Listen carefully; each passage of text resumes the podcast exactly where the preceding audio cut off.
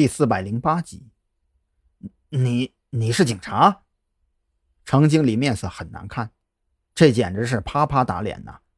刚才前台提议报警，让自己给凶了一顿，可没想到眼前他娘的就站着一个警察。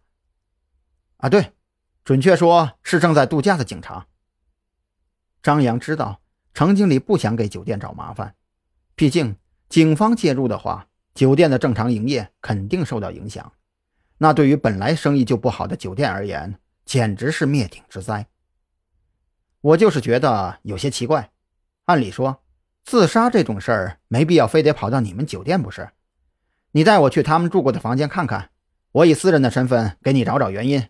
再不济也比你们找道士做法靠谱一些吧。一听这话，程经理就想骂娘。那两个道士收费贵也就算了。可这问题没解决，反而给添堵，简直是没良心呐！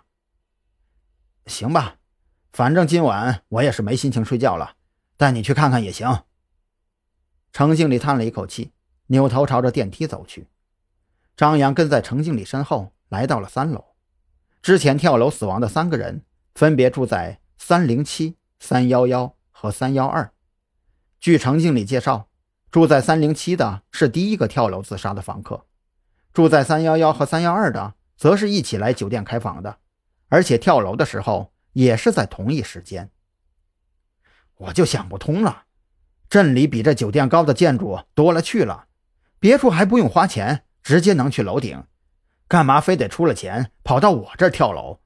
完事跳下去还没有被摔死，送去医院抢救几个小时，这才断了气，这不是死都不痛快吗？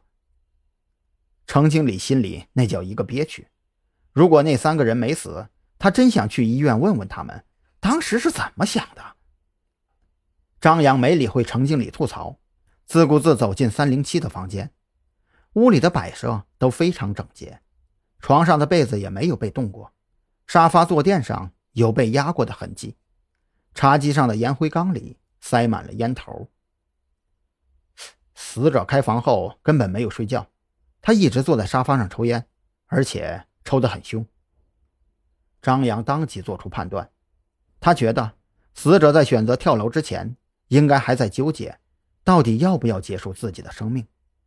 很显然，最终的结果是恶魔战胜了天使。